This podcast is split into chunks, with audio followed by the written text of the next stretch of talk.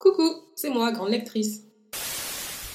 Bonjour, bonjour à tous et bienvenue sur le podcast Grande Lectrice, le premier podcast qui parle de littérature noire. Aujourd'hui, pour les plus flemmards et les plus paresseux d'entre nous, je vous présente trois livres de moins de 200 pages. On triche un peu avec le premier livre de cet épisode, car c'est un livre de contes, donc forcément, il fallait pas s'attendre à un livre très long. Il ne s'agit néanmoins pas de n'importe quel recueil de contes, mais de contes créoles qui ont été recueillis par la professeure agrégée Madame Chonte. Dans ce recueil, on retrouve notamment des contes traditionnels tels que Cendrillon et Barbe Bleue, mais qui sont revisités un peu à la sauce créole, des récits d'origine du type Pourquoi les tortues ont leur carapace toute craquelée, et enfin des contes de ruse, dont notre star nationale, on va dire Compère Lapin, qui est assez similaire au renard dans euh, le roman de Renard, à titre d'exemple.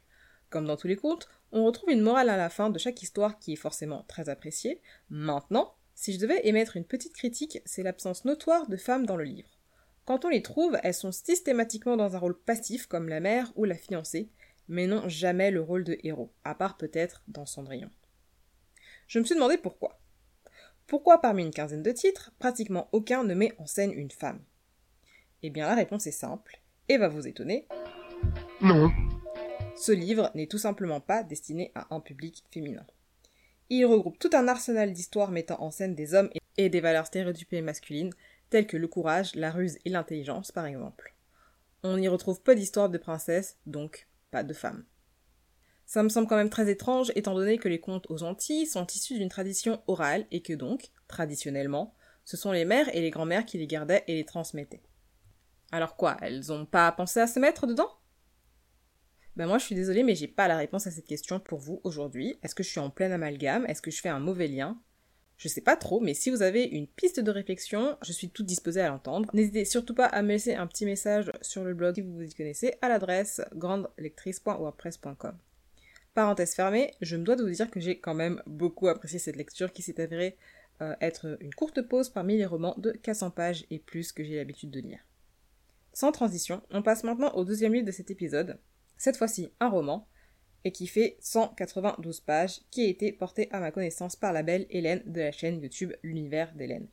Vous pourrez facilement retrouver le lien dans la description de cet épisode. Ce livre, donc, a été écrit en 1944 par l'écrivain haïtien Jacques Roumain et est apparemment reconnu comme un classique dans le pays où il a vu le jour. Ça fait une longue introduction et je vous ai toujours pas donné le titre du livre, le voici. Il s'agit du roman Gouverneur de la Rosée. Et j'ai l'impression que j'ai un tas de choses à vous dire dessus, donc je vais commencer par le résumé. Gouverneur de la Rosée, c'est un peu l'histoire du fils prodigue. Il était parti à Cuba à la recherche d'un travail, il revient bien des années plus tard, dans son village natal, et évidemment ses parents sont ravis de le revoir. Mais lui, il est un peu...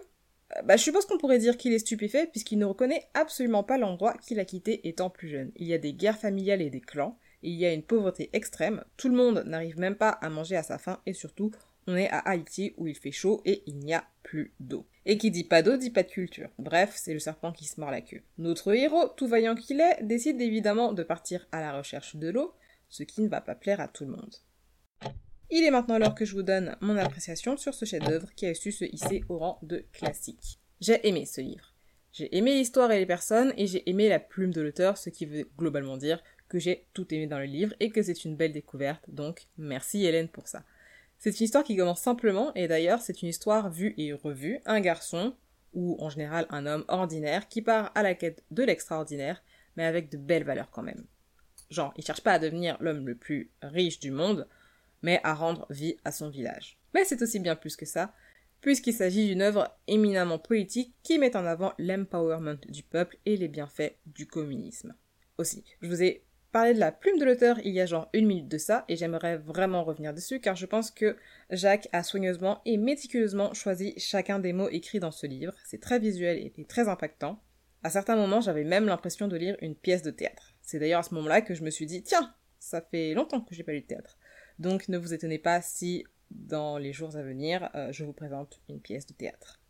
Pour en revenir au livre, je dois quand même vous informer qu'il a des accents euh, tragiques et dramatiques et qu'on est loin du tout le monde il est beau et tout le monde il est gentil.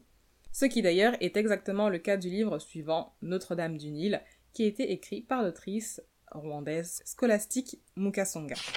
Notre-Dame du Nil, c'est le nom d'un lycée d'élite pour filles au Rwanda. Particularité notable, ce lycée se vante d'accueillir 10% de Tutsis. Les Tutsis, c'est le peuple minoritaire au Rwanda, alors que les Hutus, c'est le peuple majoritaire. Et les Tutsis ont subi énormément de discrimination au Rwanda. Alors là, dans le livre, on est en 1970, donc bien avant la guerre de 94. Enfin la guerre, non. C'est pas vraiment une guerre, c'est un génocide. Mais ça veut pas dire que les tensions et les rivalités, voire la haine entre les deux peuples n'existaient pas avant ce génocide de 94, bien au contraire. Ces rivalités qui n'ont en fait été euh, qu'exacerbées par la Belgique, l'ancien colonisateur du Rwanda, et qui a apparemment favorisé l'un des deux peuples. Résultat, après la décolonisation, l'autre peuple en veut toujours à l'autre. Désolé pour le gros raccourci euh, si je me trompe, et s'il y a un Rwandais dans la salle ou quelqu'un qui s'y connaît, euh, vos lumières sont les bienvenues. Retour au livre dans lequel on va plus ou moins suivre cinq jeunes filles, une Tutsi, plusieurs Hutus, une métisse Hutu Tutsi et une autre qui est proche du politique, bref, un joli cafarnaum. Alors, on est loin des livres à succès euh, pour adolescents comme Gossip Girl, on est dans une réalité un peu plus lourde et un peu plus crue, surtout que ces jeunes filles sont toutes guidées et chaperonnées par des adultes aux idées bien arrêtées. On retrouve plusieurs tropes, le professeur savant fou et illuminé, le professeur pervers, la mère supérieure stricte et sévère, et évidemment, ils sont tous blancs. Ce roman est un mélange entre les moments banals euh, du quotidien, comment on cuisine tel ou tel plat, ou l'apparition des premières règles chez les jeunes filles, et des moments euh, beaucoup plus lourds et plus pesants. Mon avis, c'est qu'on aurait dû adapter ce roman en film, et heureusement, Atik Raimi l'a fait. Je vous ai donc présenté trois livres de moins de 200 pages. N'hésitez pas à faire un petit tour sur le blog grandlectrice.wordpress.com. Vous pourrez notamment y retrouver les chapitrages et les liens d'achat des livres ainsi que des revues écrites. Prenez soin de vous, aimez-vous les uns les autres et à la semaine prochaine. Ciao ciao